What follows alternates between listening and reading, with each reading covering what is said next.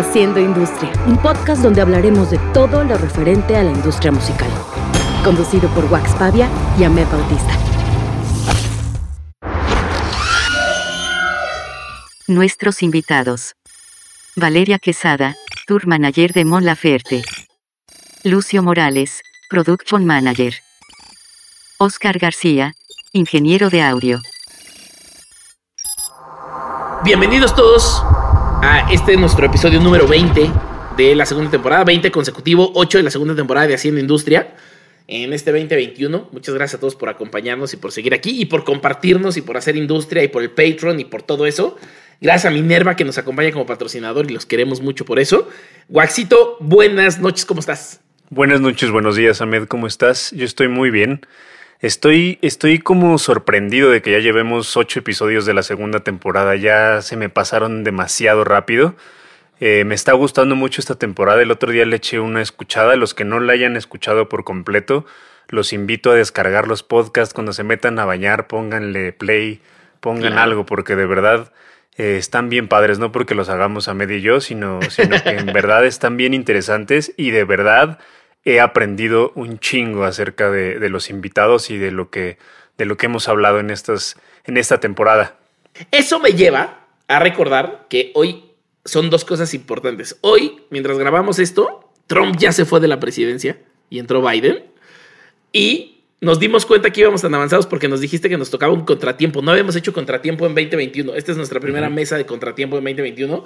Y el tema justo es la pandemia y la extensión de la pandemia, ¿no? O sea, ¿qué pasa con todo el equipo que hay atrás haciendo funcionar una industria que sigue detenida y que no parece que va a regresar pronto, tristemente? Sí, sobre todo, sobre todo ver, ver la, lo que está pasando desde la perspectiva de, de nuestros tres invitados que al final son parte fundamental de los crews de los artistas que ustedes ven en los escenarios, pero que cada uno hace una función bien diferente y que está bien padre que, escuchen desde su perspectiva lo que, lo que han vivido, cómo han, cómo han pasado estos, estos meses que, han sido bien difíciles. Claro. Pues me arranco a presentarlos. Me da muchísimo gusto presentar, antes que nadie, damas primero, claramente, a Valeria, que es tour manager de Mon Laferte, pero en realidad yo la conocía haciendo cosas dentro de disquera. Entonces trae todo un panorama y un espectro gigante que nos va a contar hoy. Era Bienvenida, buenas noches. Eras Godín. Muchísimas gracias. Hola. Así es, yo empecé en el mundo Godín extrañamente. Este, les platico brevemente. Empecé en Sony Music en el área de Business Development, que es patrocinios de marcas con los artistas. De ahí me fui a Universal Music, en la misma área y ahí aprendí a hacer lo que son sincronizaciones musicales para películas, eh, comerciales, etcétera, además de lo de las marcas. Y después de esto me salgo para hacerlo como de manera independiente, apoyando un poco en Katrina con las marcas también. Y ahí eh, en algunas eh, campañas con Mon Laferte, pues conoció mi trabajo y realmente así es como terminé siendo su tour manager este, aunque seguía haciendo muchas cosas de marcas, realmente llevo ya dos años siendo su tour manager, entonces pues muy contenta y con muchísimo aprendizaje porque es otro mundo completamente de, de mi godinismo. Claro. bueno, nuestro segundo invitado es Lucio, que es production manager de 500 mil bandas, pero yo lo conocí siendo production manager de, si mal no recuerdo, te conocí cuando Silverio y luego hiciste production manager de todos los demás, de Gookies, que ahí ya nos empezamos a ver en todas las giras del mundo, mi banda El Mexicano, Costera y otras más. Y creo que eres una de esas personas que me tocó conocer desde como el primer mes que le entré a la industria, ¿no? Bienvenido, buenas noches. Que aparte, perdón que te interrumpa, Lucio, aparte su trabajo principal en la industria musical es protector de la tanga de Silverio, entonces eso yo creo que es lo que más es un trabajo de alta alcurnia. eh, y justo es una chamba que, que ya llevo, si no mal recuerdo, hoy 13 años. 13 años cuidando esa tanga. Entonces, pues bueno, me presento igual. Eh, yo soy Lucio. Eh, yo empecé en un área que pocos conocen, que realmente fue recogiendo envases en un bar. Y de ahí se fue dando. Pasé a la barra, pasé al área de promoción del lugar este en donde trabajaba y terminé en el escenario ahí conectando cables y demás. Y pues nada, actualmente hago la producción de varias bandas, como ya lo dijiste. Eh, y también soy técnico, soy personal manager, o sea, de todo. Multiusos, todas claro. las funciones. Exacto. Hasta merch. sí, claro. Cierto. Y nuestro tercer invitado, Oscar, que es ingeniero de sala de Jumbo, también de costera a veces, y por lo que estábamos platicando, le has hecho a Porter y a un montón de bandas, pero sobre todo internacionales cuando vienen y te ayudan, ¿no? Bienvenido, buenas noches. ¿Qué ondas? Eh, sí, yo soy Oscar García y yo empecé en la industria como cantante hace muchos años. Tenía mis bandas, eh, estuve en muchas escuelas de música y de pronto un día todo cambió y agarré una consola y me gustó y me encantó. y sobre todo hago sala, soy ingeniero de audio en vivo haciendo sala con, varias bandas, como dices, he trabajado con Porter, Jumbo, Elsa y el Mar, Ed Maverick, Señor Kino, Este Man, Costera, muchas bandas. Este, también he estado en algunos shows de, de bandas que vienen de paso, como Hercules and Love Affair, Casma Comb, Antibalas, Chic Chic Chic y pues, varias cosas más. Y he hecho algo de producción técnica también, no es mi fuerte, pero lo he hecho. Y tengo una pequeña empresa que se llama Mapache y pues hacemos igual producción y renta de equipo y ahorita con todo esto streaming. Eso. Bien. Para, para todos los que nos escuchan por ahí, que le acaban de entrar tal vez haciendo industria, cuando Valeria dice cosas como sincronización, cuando Oscar dice cosas como producción de sala, cuando cuando Lucio habla sobre el escenario y sobre cómo entrarle a ser técnico, hay episodios anteriores donde tenemos a Herminio hablando de sincronización, a Benito García hablando de, producción y producción de sala, ingeniería de sonido y todas estas cosas. Entonces, échenle una escuchada también a eso para profundizar un poquito en todo lo que ellos hacen, específicamente sabiendo cuáles son sus funciones dentro del show. Wax, ¿quieres arrancarte? Me arranco yo. Arráncate, nada más eh, decir que estoy muy feliz de tener a, estos tres invitados, son chingonazos los tres en sus áreas, entonces muchas gracias. gracias. Por estar aquí, arranquémonos. Gracias por la invitación. Arranquémonos. Un, punto eh, importante, digo, antes de empezar con el debate y con tal, un punto importante es que nuestro público, que son jóvenes que quieren entrar a la industria musical, llegan a una industria muy distinta a la que nosotros entramos. Entonces a mí me interesa mucho que platiquen y profundicen un poquito en cuál fue ese brinco, o sea, cuál fue ese día que dijeron, yo le quiero entrar por esto ¿Y cuál fue esa entrada a la industria? Pues si quieren empiezo yo. Sí. Eh, yo desde muy joven realmente iba como a toquines y conciertos emo, punks, etc. Tu, edad se nota cuando le dices toquines. Ya sé, ni modo.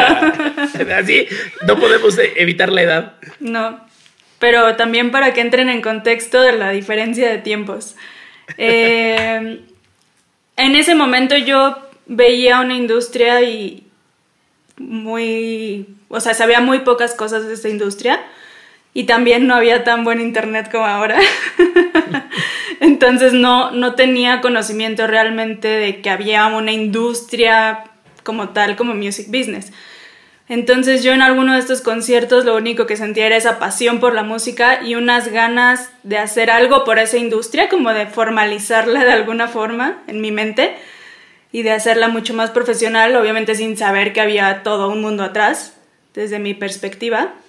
Entonces esa fue como mi primer approach, como de querer entrar hacia algún, por algún lado a, a eso, ¿no? Porque yo no tocaba ningún, bueno, tocaba el piano, pero realmente no era como que quería ser pianista o que quería entrar a una banda a tocar el piano. Mi sueño nunca fue como estar en el escenario, sino en la parte de atrás. ¿Estudiaste algo que tenga que ver con la música, Valeria? Estudié mercadotecnia y publicidad, pero sí cuando iba a entrar a la universidad sí estuve buscando carreras enfocadas a la, a la industria. Obviamente no existían, eh, al menos en México, obviamente estaba Berkeley y pues moría, pero no había forma.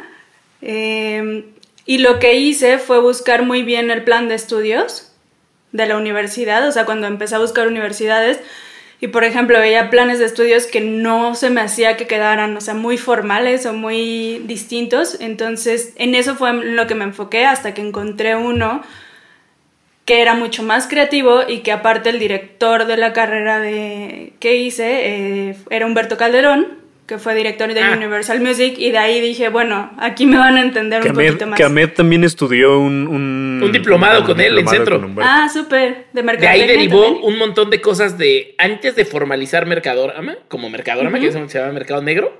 Tomar un diplomado con Humberto me cambió un chingo de cosas. Increíble. Ah, qué bien, súper. Sí, yo toda la carrera de mercadotecnia me enfoqué, era como la única que hacía cosas de música. O sea, en mercadotecnia te piden hacer tu empresa de no sé qué y yo hacía un estudio de grabación y hacía mi logo y hacía mi estrategia alrededor de eso, ¿no? Entonces, eso fue lo que estudié. Ahorita sé que hay más carreras enfocadas, pero en el momento no había.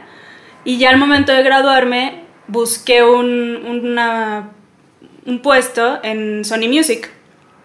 La verdad es que sí me costó un poco, o sea, fue ir a, to- ir a tocar puertas, ir a llevar mi currículum. Y como dos años después fue que me hablaron con una propuesta para el área de marcas y ya es donde entré. Interesante. Muy bien. ¿Tú, mi Lucio? Lo mío, ¿cómo llegué acá? Fue circunstancial realmente. Eh, eh, yo tenía un vecino llamado Toño Delgado. Este, él hace mucho tiempo fue manager de Café Tacuba antes de Balbi, Ya. que justo fue cuando, bueno, X. Eh, un día se va a huelga a la escuela donde yo estudiaba y él me dice, ¿qué onda? ¿Quieres venir a repartir flyers? Yo, ¿de qué o qué? Pues eh, me acuerdo que el primer flyer que estaba repartiendo yo, porque tenía 14, 15 años, este, era, tocaba Molotov y no sé quién más, presentaban su disco en el centro de convenciones Tlatelolco. Ya. Después de ahí me dijo, no, pues jálate a trabajar acá al lugar donde, que él manejaba, que era el Cultural Roots. Era, bueno, él junto con Mario Torres. Este, y justo ahí, o sea, digamos que ese fue mi comienzo. O sea, realmente fue Pero circunstancial. tú sabías, tú sabías, Lucio, en el momento en el que empezaste a trabajar como me quiero dedicar a la música, no tenías ni idea y más bien te fue enamorando la industria y ya, ya te quedaste aquí. Eh, sí, no, o sea, yo no tenía ni idea, o sea, la música me ha gustado desde siempre porque mi papá me contaba de ir a ver a Black Sabbath a Texas, este, a los, a los Duk Duks aquí en no sé qué lugares iba a verlos.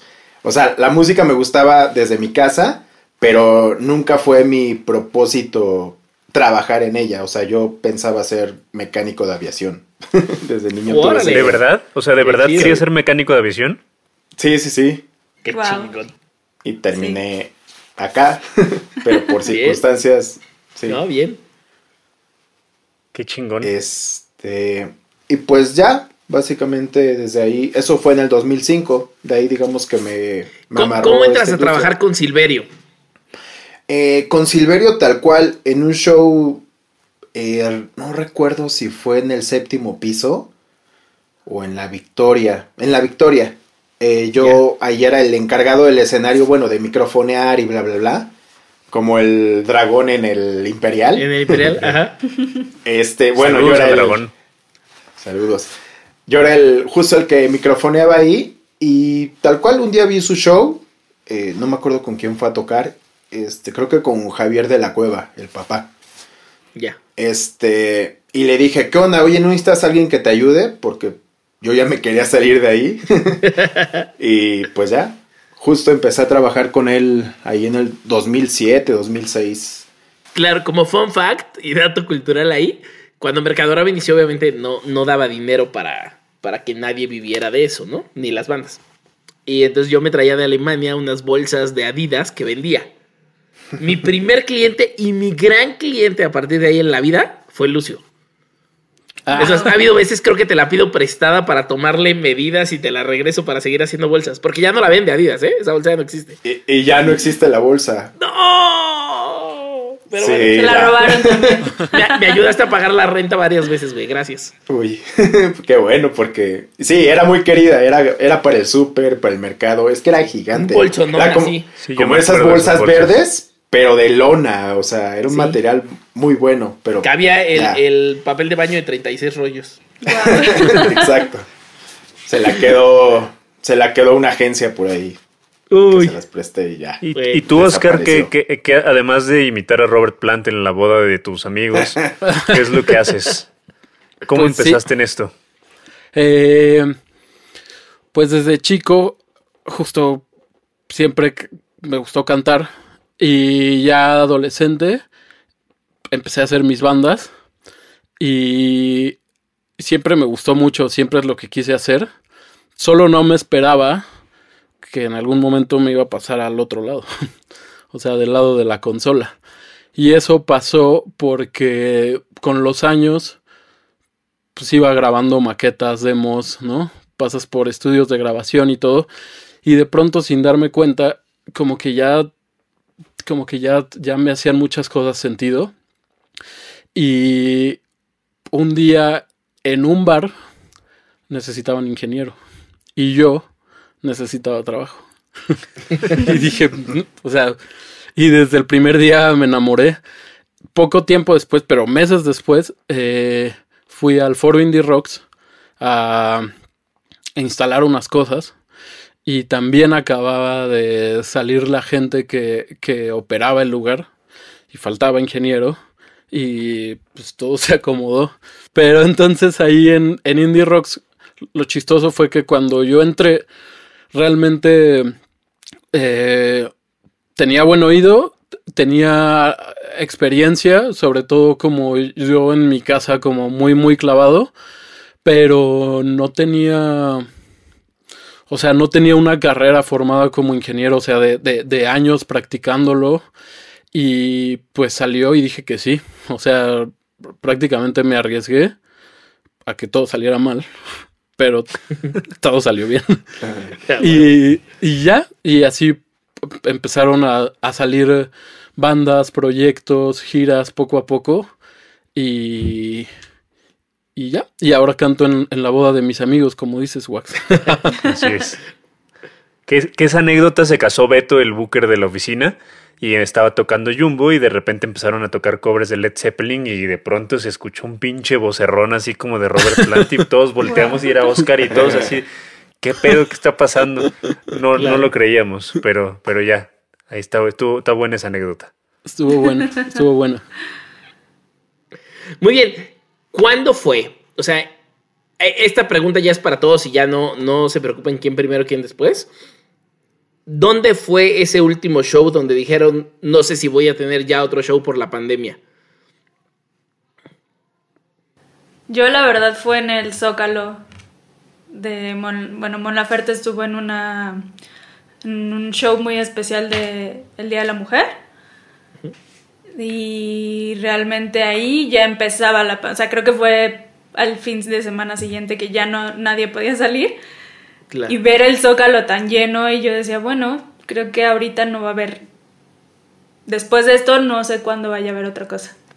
claro. Fue un día antes de la marcha, ¿no? Sí. Sí, sí, sí, en marzo. Sí, marzo.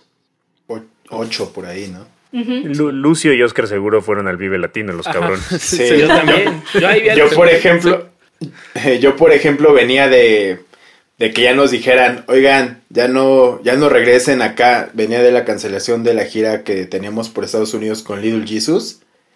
Y es así de que venimos de, se canceló South by Southwest. O sea, se cancelaron todo lo que teníamos Todo. de la, la- digamos que la mitad, la segunda mitad de la gira que teníamos por allá. Veníamos solo al Vive Latino y regresábamos. Ya. Eh, yo creo que el Vive Latino, definitivamente fue el último. Y yo igual. o sea, seguro, seguro ahí me eché unas chelas con Lucio y todo. Y me Porque era mi acuerdo. cumpleaños. sí, es cierto. me acuerdo de la energía en el Vive Latino de todo mundo, o sea, Era como incertidumbre, ¿no? Como de no Sí, saber qué chingados estaba pasando. Era como súper bizarro todo el pedo. Sí, sí, totalmente súper raro. Ahí también me encontré pues como am- amigos de, de, de Ocesa y todo, ¿no? Como preguntándoles del festival, cómo le hicieron para hacerlo. Pues, y, y se sentía, me acuerdo que aparte, o sea, Sí, yo, yo sí sentí como de, pues qué bueno que, que vine con varias bandas para desquitar, porque quién sabe qué pase después. Todavía un día antes del Vive Latino tuve un show con Porter en, no me acuerdo dónde, y ya, eso fue lo último. Como Tlaxcala, ¿no? Una cosa así. Sí, creo que sí. Fue uno de esos shows difíciles. El, la semana pasada tuvimos a Itzel de invitada y justamente platicábamos que el Vive Latino fue el último festival del mundo. O sea, realmente no sabemos si va a existir otro festival eh, así en algún momento. O sea, no sabemos. O sea, a lo mejor no van a volver a hacer los festivales como los conocíamos. A lo mejor vamos a tener que traer cubrebocas. Ojalá, ojalá vuelvan a ser como, como eran, porque de verdad es una, es una experiencia inexplicable e inigualable. Claro. ¿Tú, qué, ¿Tú cuál fue tu último festival o tu último show, Ahmed? Cuando nos vimos y te dije que, que, había valido madre.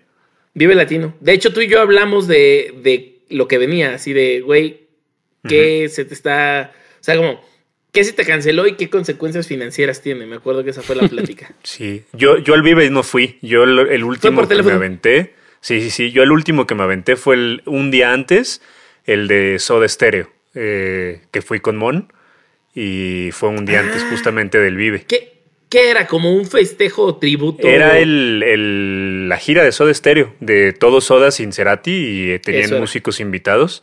Y fue el último que me aventé, pero pues ya estaba el montaje del Vive y todo, y me acuerdo así platicar con Itzel y con Jordi, y fue como de madres, o sea, no sabemos qué va a pasar. Estaban como con miedo de que se cancelaba o no se cancelaba, entonces eh, estuvo, estuvo duro. Claro. Que han, sido meses, que han sido meses súper, súper complicados en realidad. En, que, ahí, que ahí viene una de las preguntas que les quiero hacer es cómo, cómo han vivido estos meses, qué es lo que, lo que ha pasado. Me gustaría que concientizáramos un poco al público que nos está escuchando, eh, porque creo yo que, muchas veces no son conscientes del impacto tan fuerte que está teniendo el virus con la industria del entretenimiento. Entonces sí me gustaría que desde sus trincheras nos platicaran qué es lo que han visto con amigos, qué es lo que ha pasado, qué, qué, de qué manera viven y, visualizan el, coronavirus. Sí, la verdad yo también creo que no, mucha gente no está tan consciente. Por ejemplo, yo tengo amigos que trabajan en publicidad y que de repente hablando con algunos sí me dicen como, ah, pero ¿cómo están ustedes? O sea, como que realmente no magnifican cómo estamos viviendo nosotros desde este lado, porque ellos dicen, está difícil porque las marcas no tienen dinero y nos están quitando cuentas. Pero realmente nosotros no estamos detenidos desde marzo. O sea, y mucha gente no está no lo tiene presente, o sea, no no es y entiendo a lo mejor porque no lo hemos hecho tan público, como los restaurantes, por ejemplo, o sea, que tienen movimientos, a lo mejor es algo que nos ha faltado, pero sí noto un poco de desinformación en ese sentido, como que creen que porque hay streamings todos tenemos trabajo y hay ingresos en toda la industria y todos estamos de alguna forma en crisis como todo el mundo, pero no magnifican lo que realmente está pasando. O que también no magnifican la cantidad de personas que dependen de un solo proyecto, que yo creo que eso también es bien importante como, como explicar. O sea, al, final, por ejemplo, Valeria, que es tour manager, Lucio, que es production, eh, Oscar, que es ingeniero, pero ahí también hay roadies, hay más ingenieros, hay iluminadores, hay personas de rigging, de carga, de un chingo de personas que dependen de esta industria musical y que sí es bien importante que sepan eh, todo lo que está detenido, porque al final la industria de la música fue la primera en detenerse y yo creo que va a ser la, la última en activarse. Entonces hay que, hay que y que, ahí hay dos cosas bien, bien difíciles, ¿no? Y bien emocionales, que es uno, está basado sobre un modelo que no significa que el modelo sea malo o sea bueno. O sea, el, tiempo nos dirá qué tenemos que hacer, pero está basado sobre un modelo de pago eventual. O sea, si no hay concierto, no hay ganancia. Entonces, no es como una persona que trabaja en una agencia, o trabaja en un restaurante, o trabaja en algo que tiene un sueldo mensual y que de pronto se separa la industria, pues le siguen pagando a ver cuándo se reactiva y si se reactiva tantito, pues le vuelven a pagar. O le bajan el sueldo, pero sigue teniendo un, un ingreso Exactamente. Y la segunda cosa es, toda la industria cultural está absolutamente detenida. Lo decía una amiga Ulía, que está en España. Lo publicaba en un meme y era como, o sea, si en un avión pueden seguir viajando 120 personas, pues pongamos un teatro dentro de un avión. Compremos un avión viejo y en la carcasa hagamos un teatro y ahí está, pues ahí sí se vale, ¿no? La gente está volando ocho horas. Eh, y entonces es justo eso, ¿no? Es decir, la industria cultural y de entretenimiento nos sigue salvando de la pandemia. Es cuando más contenidos hemos consumido, es cuando más música hemos escuchado, pero como que no volteamos a decir, pero no existe. O sea, estamos viviendo de lo que ya se creó y toda esa gente que la creó hoy no está teniendo ingreso.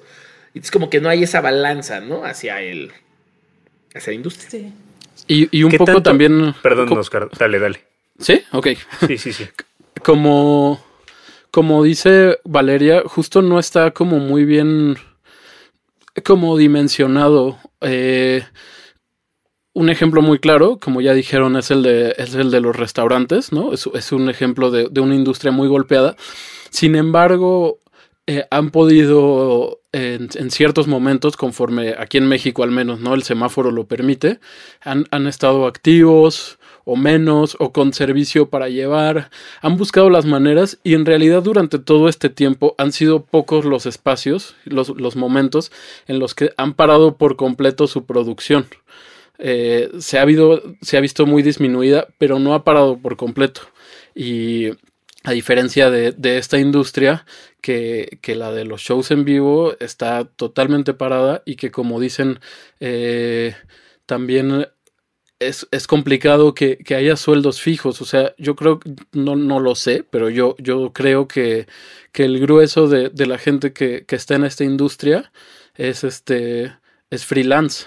Entonces también trabajas por, por proyecto, por show, por gira, por, por festival, este, y con, con todo lo que eso conlleva y, y, todas las áreas implicadas. Entonces, eso lo hace también mucho más complicado. Y como dicen, yo creo que la gente allá afuera, eh, si bien puede darse cuenta, ¿no? Es evidente que no hay conciertos y que quiere regresar, no creo realmente que se dan cuenta, que, se, que sean conscientes de cuánta gente está arriba de ese barco. O sea, la cantidad de personas que implica levantar un festival.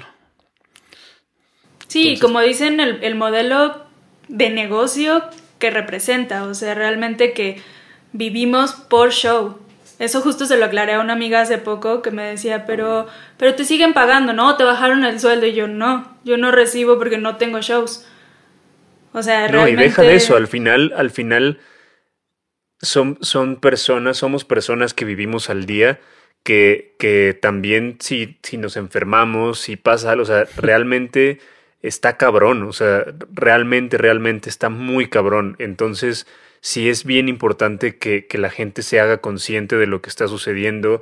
También yo, yo creo, y, lo he dicho hace poquito, me hicieron una entrevista en el podcast del, del gobierno de la, de la Ciudad de México y me preguntaba Patti Peñalosa, me decía, ¿tú qué crees que debería de hacer el gobierno? Y le decía, pues, no mames, o sea, deberían de sacar fondos, o sea, la cultura es lo que menos le importa al presidente y es de las cosas más importantes para, para, para el país. Debería de haber fondos, debería de haber apoyos, debería de haber apoyo a los venues, debería de, de o sea, desde el hecho de, de, decirle a una persona que se dedica a la industria del entretenimiento, güey, no pagues impuestos un año o, o te vamos claro. a ayudar, o sea, no hay apoyo absoluto por ningún lado eh, para nadie de los que nos dedicamos a la industria del entretenimiento y es algo sumamente jodido. Yo lo he dicho muchas veces en el podcast. Al final creo yo que, que, que al menos eh, pues, hemos sido afortunados de poder quedarnos en casa, de poder tener que comer y demás, pero en verdad hay, hay gente que, que depende de la industria del entretenimiento que en serio no tienen nada.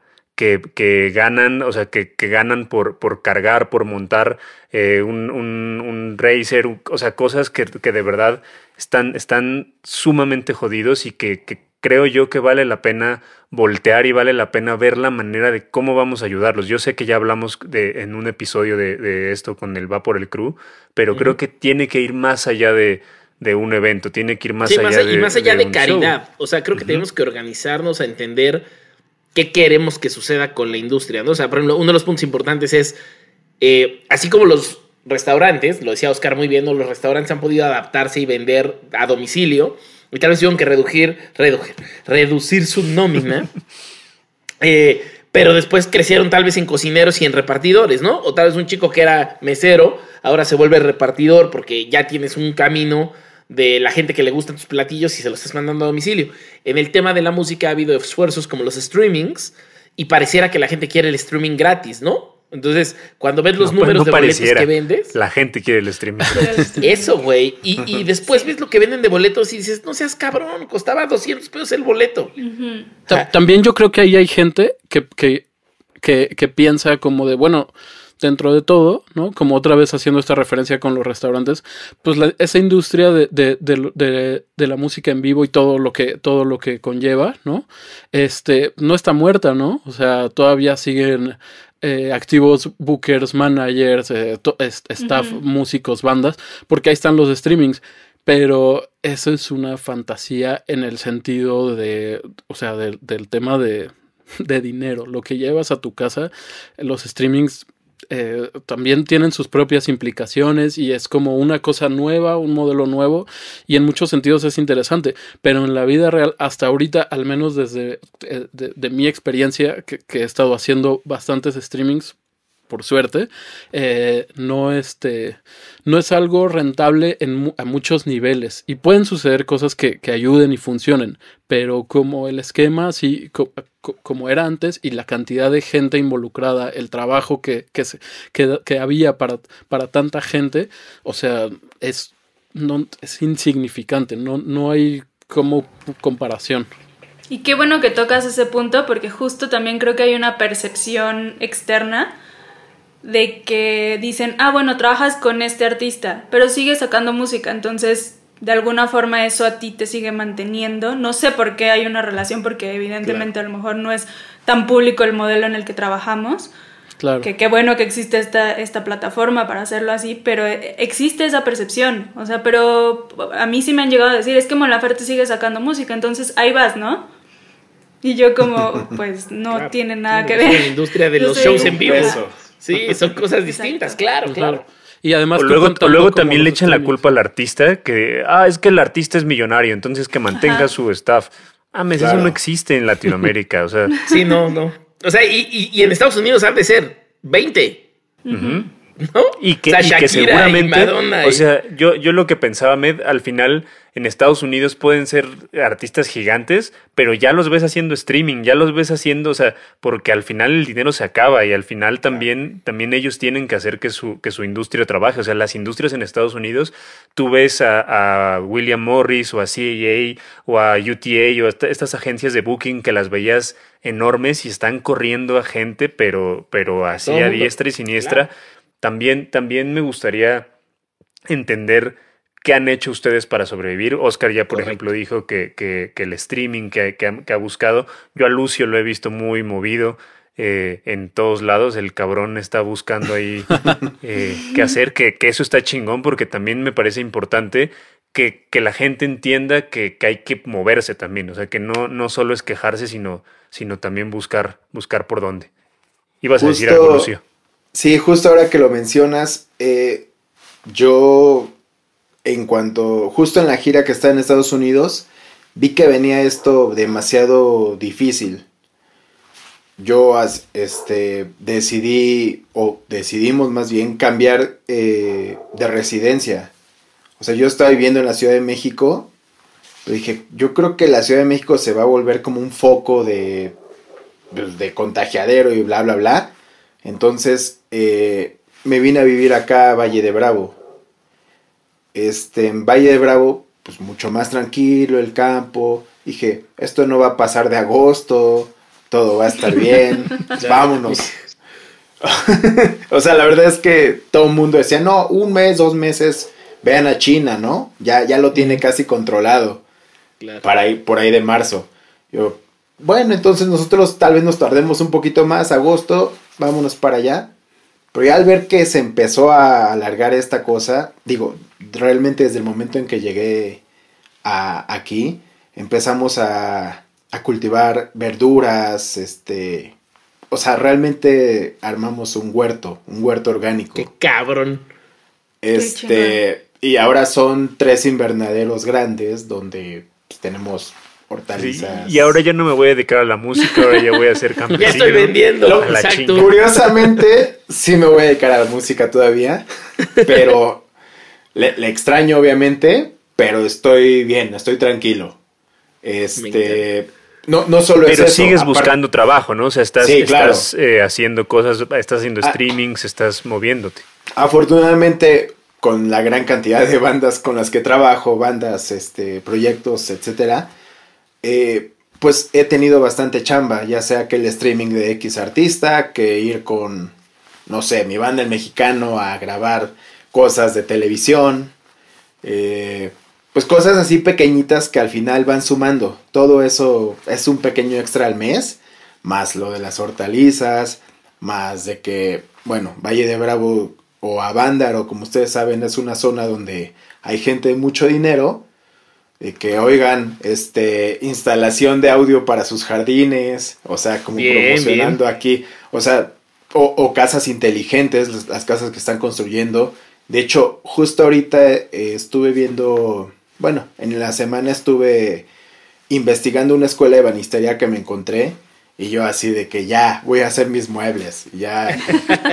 Me voy a convertir en Jesucristo. Pinche Lucio ya con barba así de leñador. Sí, sí, sí. No, es que, es que hay tantas cosas que uno puede hacer. Ah, digo, obviamente eh, también ha habido muchos apoyos. Va por el crew. Fui uno de los afortunados. Yeah. Este, ahorita ya me aprobaron de, de Live Nation. Este, porque justo con ellos estaba haciendo la gira en Estados Unidos. Y pues fue como casi, casi. No, o sea, tú entras a huevo. Lo que pasa es que en las anteriores no había, no había aplicado. Este, apoyos del gobierno que ahí uno está buscando. eh, y eso se ha usado realmente como para invertir en lo que en las hortalizas, por ejemplo, ¿no? En los invernaderos que no se construyen solos. Este, y ya, básicamente es estarle buscando, o sea, no, no quedarse sentado y esperar a, a ver cuándo regresamos, porque esto realmente no tiene una fecha, nadie, nadie sabe cuándo va a- vamos a regresar. Unos dicen que en un año, yo, yo pienso que en un año y medio, dos, estamos de regreso, no sé, no- nadie sabe. Pero pues sí, es estar ahí como buscándole, porque si nos quedamos, pues vamos a morir de hambre. O sea, Claro. Exactamente. Tú, Oscar, ¿cómo, cómo haces con Mapache? Cuéntanos. Eh, pues así como, como para todos ustedes y como para todo el mundo, eh, también pensaba que iba a ser algo pasajero, pero por pasajero yo como muy desde el principio me quise ver pesimista, según yo, pensando que se podía alargar quizás seis meses. Y, y en- me acuerdo que en ese momento todo el mundo me decía, o sea, era como, como una ofensa decir eso, ¿no? Como, ¿cómo crees? O sea, pues la negación. Y no, pues resulta que esos seis meses, pues ya sabemos que ya se multiplicaron y se van a seguir multiplicando indefinidamente. Yo, muy al principio, cuando todavía estaba de... "Oh", dije, voy a retomar cosas pendientes, desde libros hasta descansar, porque como todos aquí sabemos, también en esta industria este, cobra factura. Entonces, como dormir ocho horas así por dos semanas, así una bendición. Pasaron esas dos semanas y con, con mi socio y con mi hermano, que, que, que afortunadamente tiene trabajo, pero no tiene que ir. eh, ellos son muy... Ellos son muy tequis, entonces rápidamente empezamos a ponernos las pilas con streaming y me tocó aprender a, a, operar cámaras, a usar softwares especializados este, para streamear, aprender mucho más, tener como, obtener mucho conocimiento más avanzado de, de redes, no solo a mí, sino a los tres. Y nos pasamos los primeros tres o cuatro meses de la pandemia viéndonos todos los días en las oficinas y en la bodega, haciendo mil conexiones y pruebas y comprando licencias este como más robustas de Zoom y de softwares especializados y de mil cosas. Y así estuvimos sin dormir tres meses como en una curva de aprendizaje de o sea como en carrera para lograr posicionarnos. Y pues nos ha funcionado. Eh, ha sido como una experiencia de, de, bastante éxito personal. Sin embargo, eh, pues gente afuera también me dice como de, pues dentro de todo estás bien y, y todo, ¿no? Y sí, pero a, a, a, costa también de, o sea, realmente tuve dos semanas de respiro y de descanso y después de eso fue como si nunca hubiera habido pandemia, o sea, no he parado y no solo de por, por shows, sobre todo pues de estar aprendiendo lo más rápido posible. Y justo como dice Lucio, pues esas son las formas en las que le puedes encontrar la, la manera a darle la vuelta y pues en que cada uno como con sus capacidades, lo que cree que puede hacer o aprender, pues puede como sacarle provecho a esta situación. Esa es mi experiencia y, y a pesar de que ha sido buena, sí ha sido muy difícil, sí ha sido muy dura y muchas veces también, como para terminar, eh, de lo que hablábamos de, de, los streamings, pues una banda puede tener en un buen año 80 shows, ¿no? De su gira. Ahorita con los streamings vas a hacer uno o dos. tres o cuatro máximo. Entonces, pues para nada es lo mismo. Y por otro lado, también tengo amigos y gente que, quiere hacer streamings, pero también es caro, el equipo es muy caro. Nosotros nos hemos así partido la madre para, para sacar este equipo, comprar más equipo. Ha sido una carrera como contra las tarjetas, o sea, ha sido una locura. Y muchas veces terminamos con algunos proyectos cobrando cosas como simbólicas, o sea, que si ese día se te cae una cámara, o sea, tienes que hacer otros 15 streamings para pagarla. Entonces, pues ha sido difícil, pero pues así es como lo hemos hecho. Quiero mencionar algo que qué bonito se me hace que el señor campesino Lucio en su nuevo negocio no tiene patrulla, no tiene sonidos de patrullas y tiene sonidos de gallos, güey. Se me hace súper bonito, güey. Ah, no, pero de verdad, se escucha el gallo, güey. Pero de verdad, es, es, tranquilizante, güey. O sea, de repente escuchas la patrulla y escuchas y, se ve, o sea, realmente, genuinamente te envidio, güey, porque se ve que estás en una paz y en una tranquilidad Está haciendo un retreat. o el se el gallo no. El gallo no, porque no debería estar despierto hasta ahora. Está de fiesta el mendigo. Eh, a, mí, a mí lo que se me hace interesante, yo con Valeria trabajo obviamente con, con Mon, pero, pero al final, por ejemplo, eh, la manera en la, que, en la que has estado como buscando marcas, en la que has estado buscando sincronizaciones, en la que te has movido como desde otra perspectiva y desde otro ángulo, me gustaría que nos contaras un poco eh, de, estas, de esta opción de vida también? bueno, pues tengo que ser muy honesta. Obviamente al principio y como las experiencias previas, pues sí entro en un shock. O sea, al principio descansé muy bien porque venía de un ritmo súper fuerte. Después sí fue como, ¿qué voy a hacer? O sea, si esto sigue así. Y sí me puse a buscar regresar al lado Godín. O sea, yo decía, bueno, mando currículums o qué hago y me pasaba días y días viendo cómo, no tan contenta al respecto porque pues al final sí me gusta mucho ser tour manager y teníamos una gira planeada, entonces era como algo muy extraño, pero era la salida que yo veía.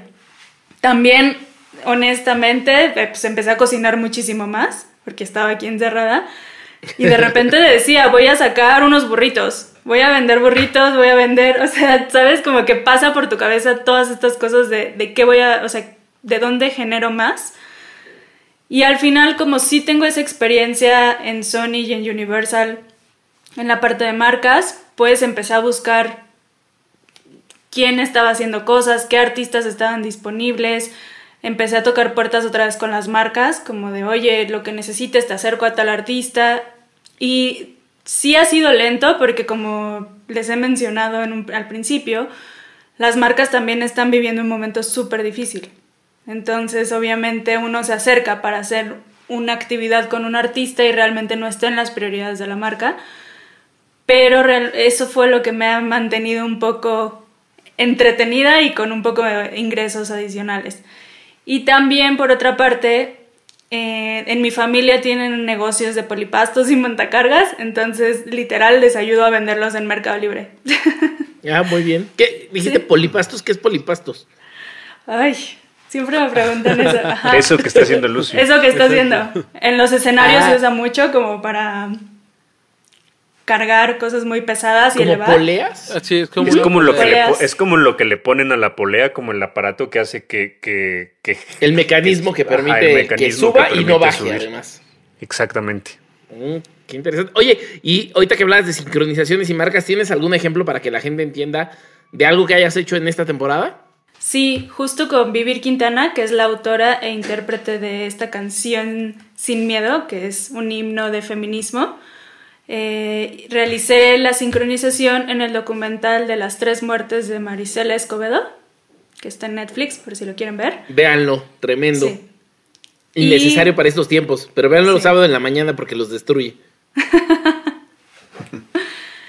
Y pues de ahí han salido algunas otras cosas que no se han cerrado, que seguimos en negociaciones, pero sí hay como buenas, buenas propuestas. Ya para, para entrar a la recta final del, del programa del día de hoy, eh, me gustaría saber qué piensan ustedes, qué soluciones creen que, que debamos hacer. ¿Debemos de empezar el, el- frente para que la gente eh, ayude a que esto se normalice? ¿Qué, qué soluciones son las que, las que ven eh, al respecto de, de esta situación que vivimos? Yo creo que sí hay que hacer una conciencia. Volvemos a los restaurantes, pero un poco lo que están haciendo de si no nos ayudan no nos morimos. Pues un poco la industria musical y con estos espacios creo que es parte de concientizar a la gente de que paguen un boleto de streaming, de que realmente hay mucha gente detrás que tiene que sobrevivir después de ya casi un año de no tener un trabajo estable, un ingreso fijo. Entonces creo que sí hay un movimiento que debemos hacer, que no nada más sea recaudar fondos para otra vez solventar un mes de muchas personas, sino que realmente se haga una cultura de pagar por tu concierto, pagar por merch, pagar por más cosas. Entiendo que hay una crisis económica, obviamente no estoy diciendo que, que se vaya a cobrar muchísimo dinero, pero sí que la gente entienda que al pagar 300 pesos de una playera está ayudando a la industria y no realmente va a buscar la pirata o va a hacerla en su im- imprenta y... O sea, ¿me explico? El Eso creo que... Sí, ajá. sí. Yo creo que sí es muy, muy importante. La verdad, yo, yo no sé cómo empezar eso, pero sí me gustaría ser parte. ¿Qué creen, porque- ¿Qué creen que pasaría? Ahorita lo pensé. Si las bandas de repente mañana dijeran a la chingada, quito toda mi música de plataformas. No existe mi música en plataformas. Voy a hacer huelga. No quieren pagar por mi contenido. Voy a hacer huelga. Y que realmente las bandas se unieran. ¿Qué creen que pasaría? Yo creo que está cabronísima la idea y ojalá pase, güey. Con que pasara dos meses seguidos o tres. Sí, exactamente. Es un freno sí. hasta, decir- hasta que hasta que la industria eh, avance, mi Y música los va, gobiernos. va a volver. Y los gobiernos. Yo, yo- eso que dices suena muy interesante y está como justo tiene que ver con lo que estaba pensando ahorita de, de esta pregunta que, que hacen. Y yo creo que ese tipo de, de acciones en general son las que podrían quizá llevar, llevarnos a, a todos, ¿no? Incluidos nosotros, como, como a, a esa conciencia de, de que eh, sabemos que no somos de las industrias como primordiales, ¿no? Como, como, como se dice mucho, en muchos sentidos, pero indispensables. Sin embargo, eh, hay una cosa que es ya como más como para el alma, como para la felicidad, levantar el ánimo, todo mundo, o sea, de, de las, de, de las bellas artes, ¿no? Sabemos que, que la música tiene, tiene una cosa que, con la que conectas de inmediato y, puede evocar muchas, muchas emociones al instante, como todas las artes, sí, pero con la música pasa algo muy especial que es como muy, muy directo y que llevas en tu día a día. Y al final yo creo que por ahí podría ser como que es como, como una medicina para el alma, por así decirle. Y que al final con toda la pandemia con tanta gente deprimida, con los ánimos bajos, como sin esperanzas, sin expectativas, mucha gente que, que dice, yo voy a dejar de, de, planear y voy a ver qué pasa por tanta incertidumbre y porque no le veo sentido. Justo en, en esta industria también nos dedicamos como a alimentar esa parte que si bien parece que no es lo indispensable como en este mundo material, realmente es súper importante para que nos sintamos bien, como cobijados, conectar con nuestras emociones y como que por ahí yo creo que podría hacerse eco para que pues le pongamos ganas a que a que esto acabe un poco más pronto en las formas que se puedan. Perdónenme, yo soy súper ñoño. no, bien. No, sí, sí, es cierto. Y pues yo por mi parte realmente creo que me decepciono tanto cada día que no sé si pueda tener como algún tipo de... O sea, es que ya, ya han hecho tantas personas, o sea, artistas, eh, como que ayuden, pónganse cubrebocas, bla, bla, bla. Que, que, creo que en este momento ya, ya no, no va a pasar, o sea, no va a pasar algo o sea, real que, que, que, que ayude, pues, como, es que no, no, no, justo no, no, no sé cómo explicarlo. O sea, como que... Estás decepcionado de la humanidad, así explícalo, Lucio. Básicamente, o sea, ya no va a pasar más, más que vamos a esperar, eh, va a llegar la vacuna, nos va a tocar. Nos va a tocar en el 2043, güey. No sé si va a funcionar, o sea, no sabemos, o sea, creo que cada día vamos aprendiendo y viviendo lo que está pasando en el momento y, no sabemos qué va a pasar y no sabemos si tenemos una fórmula para poder revertir lo que no queremos. O sea, creo que o sea, no hay mucho yo, que hacer. Yo creo, yo creo que sí tiene que pasar algo como, como dijo Ahmed, un freno de mano. O sea, tiene que haber algo completamente drástico en la, en la industria del entretenimiento en general que diga, a ver, hasta aquí, o sea, quieres esto, tienes que darle el valor, porque como tú dices, Lucio, la gente no entiende, la gente quiere todo gratis. Eh, pues creo yo que, hay, que sí hay personas que se han concientizado y que obviamente no podemos generalizar, pero, pero de verdad sí es, sí es importante que, que, que se le dé el valor a, a, la música y que se entienda que hay muchas personas que, que viven de esto y que si no, si no apoyamos al final esto no va, no va los, sobre todo los artistas independientes no van a aguantar y vas a empezar a ver bandas desintegrarse, vas a empezar a ver música que a lo mejor pudiste haber escuchado y que ya no la puedes escuchar porque las bandas no tienen dinero para grabar, porque no tienen dinero para ensayar, porque no tienen dinero para arreglar sus instrumentos, porque no tienen, o sea...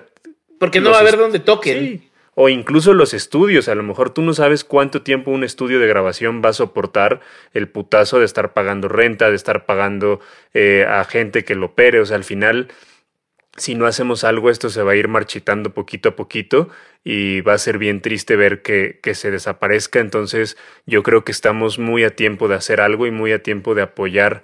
Eh, a, a, los proyectos que, en los que creemos y los que, los que queremos, aunque sean de la manera que tú creas, pero, pero, pero creo que sí es importante apoyarlos. Si están generando contenido, no te cuesta nada darle un like, no te cuesta nada darle un share, no te cuesta nada eh, meterte a, a, los lives. O sea, de verdad hay muchas maneras de, de apoyar a la, a la, industria del entretenimiento en general. Entonces no seamos apáticos y hagamos algo porque como dice Oscar, sin el entretenimiento la salud mental se va a ir al carajo.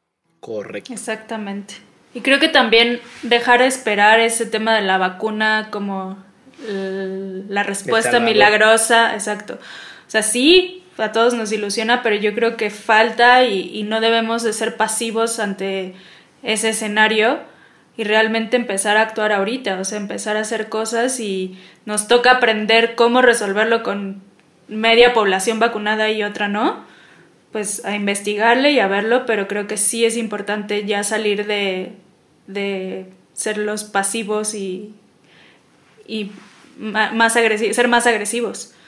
Claro. Y aparte esta va a ser la primera de varias que vamos a vivir. En sí, los yo tiempos creo que, que vienen, sí. ¿no? Entonces es Me, más. as- me asustan esas aseveraciones que tienes como si fueras escritor de Los Simpsons. Que hoy salió que según le atinaron a lo de Kamala, ¿no? Sí, también. Sí, con Lisa. Ah, ahí está otro ejemplo, güey. Hoy fue la toma del presidente Biden con su vicepresidenta Kamala. La música fue el eje central de la pinche Sí. toma de poder. Y grabado increíblemente, con distancia, cada quien en su lugar. Sí, y así, a mí también así me- de importante es la música y la industria musical, ¿no? Eh, pues para finalizar están eh, dos secciones dentro del podcast. Una es en honor a Ahmed Bautista, que, que para todo dice dos cositas el cabrón. Entonces Y queremos que, nos, queremos que nos recomienden dos cositas que, que pueden hacer eh, la gente que nos está escuchando, sobre todo los que tienen bandas, los que se quieren dedicar a la industria del entretenimiento. Eh, ¿qué, qué les recomiendan hacer? ¿Qué, les, qué, qué, qué, qué consejo les pueden dar en, esta, en estas épocas pandémicas? Yo creo que independientemente de si quieres ser músico o si quieres estar del lado de tour manager, production manager, creo que ahorita es un tiempo muy importante en el que pudieras estar buscando información. Yo creo que ahorita hay que aprovechar todo lo que está en YouTube, en Google, en todos lados. O sea, puedes googlear tips de o experiencias, entrevistas de lo que quieres hacer o si no quieres hacer algo, escuchar este tipo de podcast e ir investigando qué es lo hacia dónde te quieres dirigir. Igual como músico, creo que es súper importante y tener este tiempo como tan calmado para hacerlo, creo que es muy muy importante, porque como músico, como banda, creo que sí deben saber qué hace al menos cada una de estas personas, ¿no? O en qué momento de su carrera necesitan tener un tour manager, por ejemplo. Entonces creo que sí es importante el prepararse, nunca está de más saber más cosas, entonces esa sería como una cosa que yo les recomendaría. Y la segunda, que creo que es un aprendizaje que nos dejó a toda la industria musical, tener en orden nuestras seguro de gastos médicos, nuestros impuestos, todo eso creo que, y lo digo, Ahorros. ahorros exactamente, lo digo desde un lado en el que todavía no está, pero creo que sí es una tarea que tengo pendiente por tener en orden y por al menos tengo el tiempo de meterme a ver cuánto debo de impuestos y empezar a irlos pagando o empezar a, cuando entre dinero, liquidarlo, pero creo que sí es súper importante como moraleja de la pandemia y como dice Ahmed, como va a venir otra, pues aprenderlo y tenerlo bien, en orden. Eso.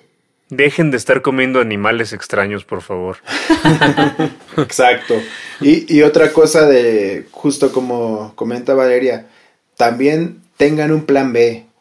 O sea, creo que si se dedican a algo, lo que sea que se dediquen, siempre tengan un plan B, o sea, como una venta de artículos, como si tenían como justo eh, algo que los motivaba, algo que les llamaba la atención, investiguenlo, búsquenle por ahí, tal vez, o sea, lo logren hacer, eh, como ser ebanistero, por ejemplo.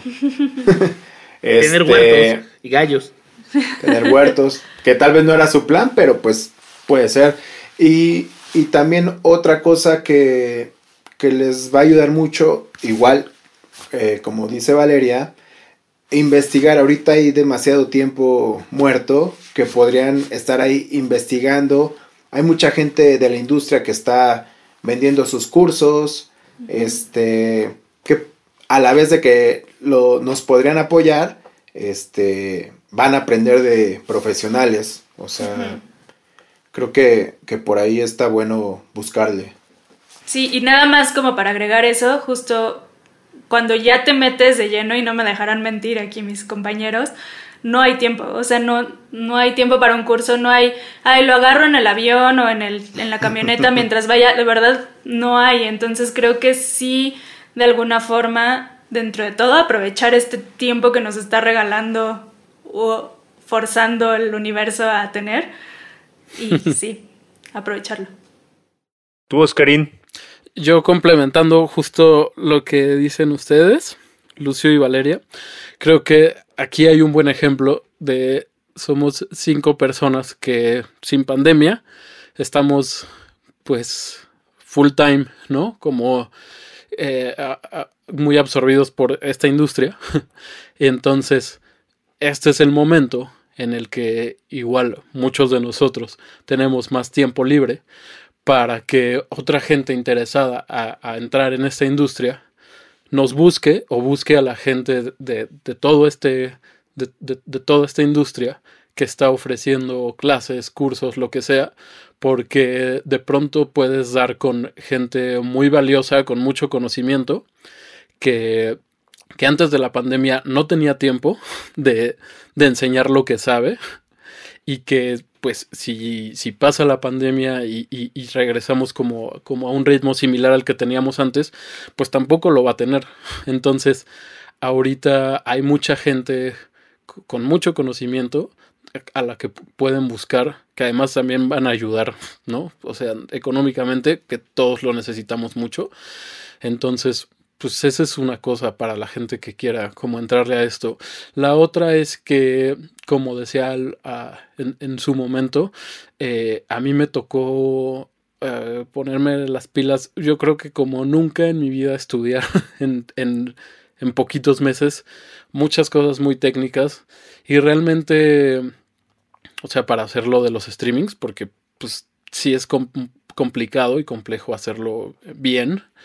Este, y, y pues eso es algo que, que, realmente está, pueden hacer todos. O sea, un músico con su banda, a lo mejor este, le da flojera a, al bajista meterse a, a live, a, a programar las secuencias, ¿no? A lo mejor eso es algo que siempre ha hecho pues un amigo que tienen, un ingeniero o, el guitarrista o lo que sea. Pues ahorita es tiempo de todas esas áreas, todos esos huecos que tienes como de, conocimiento, pues de ponerte las pilas, de, forzarte un poco más a, a, a, aprender sobre todas esas áreas en las que no estás bien decidido. Y si tienes ganas de como de entrarle a todo esto, pero no sabes bien por dónde, pues escuchen este podcast y escuchen todos los capítulos previos. No más son 19. No más son 19. No, este, es el 20, este es el 20. Pues en Por eso 20, digo los previos. Ah, los sí, sí, sí. en 20 días ya sabes qué quieres. Yo, yo lo que les recomiendo es valoren mucho a la gente que está en su entorno, valoren mucho a sus equipos de trabajo. Eh, creo que esto también ha sido una prueba de, de resistencia y, y, y de, de, de, ver realmente quiénes son las personas que se quieren dedicar a esto. Eh, entonces, si, si tienen un equipo, si son bandas, si tienen a su manager, tienen a su personal, tienen a su tour, a su ingeniero, a su production, a la gente de merch, valoren un chingo a su equipo de trabajo porque, porque luego, luego es muy fácil con esta, estas cosas que están pasando, que se te nuble la vista y que, que empieces a echar culpas a lo, a lo pendejo. No es culpa de nadie, es culpa de, bueno, sí es culpa de un pendejo que se comió un animal que no debía de comerse, pero, pero realmente, como les he dicho en otros episodios, todos le estamos pasando mal, no hay excepciones, entonces nada más valoren mucho su equipo, quiéranlos mucho, hagan que se cuiden, cuídense todos, de verdad. Y la segunda cosa tiene mucho que ver con lo que, con lo que dijeron. Eh, voy a estar dando un, un, taller a mediados de febrero de management, que son estos talleres que he estado dando, entonces les recomiendo mucho inscribirse y, y que escuchen Haciendo Industria, que nos sigan en redes sociales porque voy a estar regalando algunos accesos al, al, al taller, entonces eh, pónganse, pónganse chingones, por favor. Recomendado. Que están, que están muy bonitos los talleres, ¿eh? de verdad, sí. recomendadísimos. Eso. Pónganos ahí, por favor, un sonido, Benito, como... Recomendado por Hacienda Industria. Eh, yo, muy rápido. Esto que estamos viviendo es la primera guerra mundial de estas nuevas épocas. O sea, es una cosa que genuinamente nos está afectando a todos como mundo y como industrias. Entonces, tenemos que actuar en consecuencia y tenemos que entender que las cosas no se van a acabar. Y tenemos que entender cuál va a ser nuestra actitud y nuestras estrategias como humanidad hacia eso. Entonces, hablando de eso, me pongo a pensar en que los tiempos difíciles generan obras perfectas. Y seguramente en un momento de ocio a un güey se le ocurrió Napster. Que yo en ese momento de mi vida no estaba de acuerdo con Napster, pero lo importante de Napster es que trajo esta disrupción para que luego empezáramos a pensar en cómo la gente comparte la música. Era una época donde si no llegabas a comprar el disco o el cassette, bueno, en aquel momento, el vinil disco CD, lo que hacías era lo copiabas en un cassette y no te quedaba tan bien, pero era la única forma de compartirlo. Y de pronto a alguien se le ocurrió que como paquetes de datos te lo podías pasar de uno a otro en computadoras. Y LimeWire y todas estas cosas que sucedieron, ¿no? Eh, después hubo alguien a quien se le tuvo que ocurrir MySpace. Se llama Tom, el güey. Eh, y eso nos enseñó. como así. Era tu primer amigo. Eh, y luego lo vendió, ¿no? Nada pendejo, se hizo millonario. y Robert Murdoch de Fox News pues hizo una cagada. Pero el punto es, a ellos se les ocurrió algo porque encontraban una necesidad de cómo los consumidores queríamos tener música. A partir de ahí, alguien más descubrió cómo hacerlo de forma legal y compartirlo, y hoy tenemos los streamings. Pues tal vez hoy es el momento de que las nuevas generaciones, no nosotros, las nuevas generaciones, con el tiempo que están teniendo y con lo que están escuchando y entendiendo, puedan pensar en nuevas fórmulas y cómo es que eso va a regresar, cómo es que eso que nosotros hoy no vemos podría regresar en formatos distintos donde sea un intercambio justo entre los que consumimos música y los que crean la música, ¿no?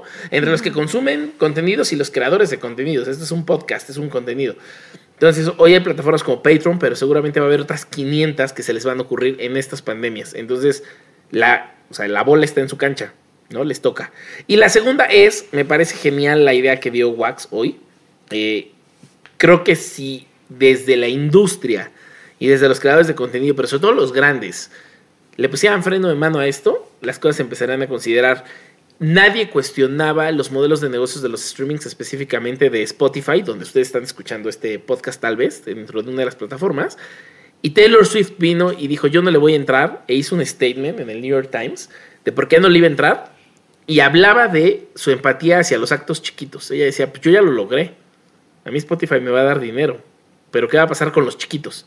Entonces creo que ahí es donde empieza el cuestionamiento de todos los grandes uniéndose a decir, efectivamente, como dice Wax, pues me salgo de aquí y pregunto, a ver, ¿qué le vamos a hacer si no estamos ganando todos? ¿Qué le vamos a hacer si yo estoy creando música pero no puedo salir de gira? Porque no puedo contratar a mi gente porque mi gente ya no trabaja conmigo, ya se tuvo que ir a emplear y no puedo tocar en conciertos en lugares porque los lugares ya cerraron y ya quebraron. Entonces creo que ese cuestionamiento va a estar bien interesante. El plan que plantea hoy Wax me parece ambicioso, pero así de radicales tienen que ser las soluciones. Terminé, gracias. pues muy bien. La última sección eh, tiene que ver con este podcast que al final estamos eh, hablando de industria musical y, queremos que nos recomienden eh, una banda que, estén escuchando, que les guste, que, que, no precisamente tiene que ser nueva, pero que a lo mejor la gente no conozca tanto. Entonces, díganos, recomiéndenos algo. Wow, sí está muy difícil. Yo tengo algo. A ver. Eh, justo hablando, ¿no? De, lo que están mencionando es muy curioso porque ese freno de mano justo estaría bueno como para ver, a ver, este, uno paga por, por su medicina, ¿no? Es, así funciona. Pues, a ver, pues la medicina para el alma, pues te ha salido gratis, ¿no? Entonces, a ver qué valor tiene. Entonces, justo mi medicina de esta pandemia principalmente fue este un güey que, que descubrí en la pandemia que se llama Jason Isbell. Y la canción que me tiene demasiado loco se llama Only Children. Es joya. Y justo, eh, eh, ¿qué día es? El 2 de febrero tiene un streaming. Yo ya compré boleto. Compren su boleto si les gusta. Muy bien. bien. Bien, bien, Lucio, yo te veo muy entusiasmado. No tiene que ser eh, nuevo, ¿eh? puede ser viejo también. Fíjate que yo últimamente no he estado buscando música nueva. Me, como que dije, voy a escuchar todo lo viejo, todo, todo lo que yo escuchaba. Y creo que una de las bandas que a mí me, me gusta mucho porque tiene muchos momentos en una parte fue psicodélica, en otra parte fue más hippie. Los Duk Duks, definitivo, tienen que escucharlos. Que seguramente muchos de los que nos están escuchando no conocen a los Duk Duks, entonces éntrenle. Banda mexicana, setentas. Rompan todo. Avándaro. sí, justamente yo estoy igual, o sea, realmente no he escuchado nada nuevo. Mis gustos son como muy mainstream según yo. pero me parece muy interesante una propuesta que mucha gente a lo mejor no le gusta lo que hace, pero me pareció como concepto y como tipo merch y todo lo que está haciendo Lana del Rey con un disco que acaba de sacar, que se escucha con un libro de poemas que vende aparte. Entonces se me hizo muy interesante Ah, la órale, propuesta. no a lo sabía mejor- eso. Ajá, lo venden en Amazon. Eh, se me hizo interesante, o sea, sé que a mucha gente se le Que ha esa, aburrido que esa es una manera de, de salir en esta pandemia. O sea, como de, ok, ya tienes gratis la música, se complementa con este libro y este libro Ajá. lo tienes que comprar en Amazon.